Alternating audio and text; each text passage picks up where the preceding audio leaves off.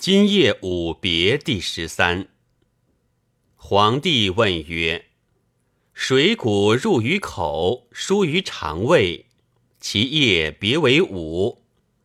天寒衣薄，则为尿与气；天暑衣厚，则为汗；悲哀气病，则为气；中热未缓，则为唾；邪气内逆。”则气为之闭塞而不行，不行则为水胀，不知其何由生。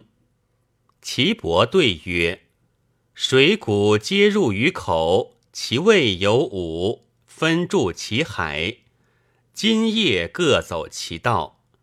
故上焦出气以温肌肉，充皮肤者为津。其流而不行者为液。天暑衣厚，则腠理开，故汗出；寒流于分肉之间，聚末则为痛。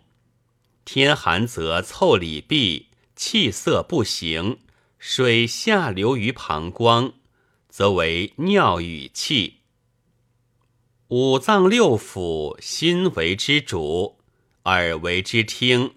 目为之后，肺为之相，肝为之降，脾为之胃，肾为之主外。故五脏六腑之津液，尽上甚于目。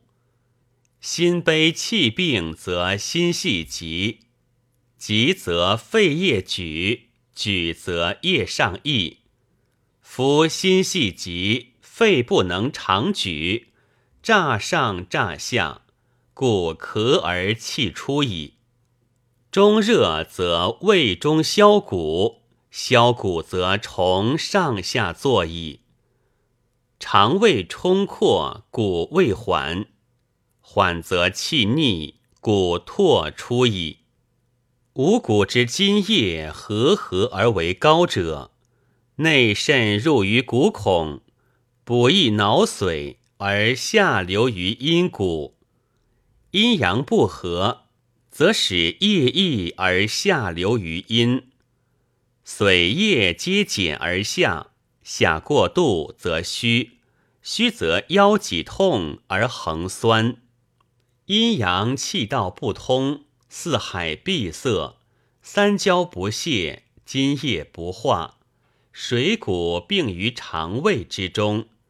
别于回肠，流于下焦，不得渗于膀胱，则下焦胀；水溢则为水胀。此津液五别之顺逆也。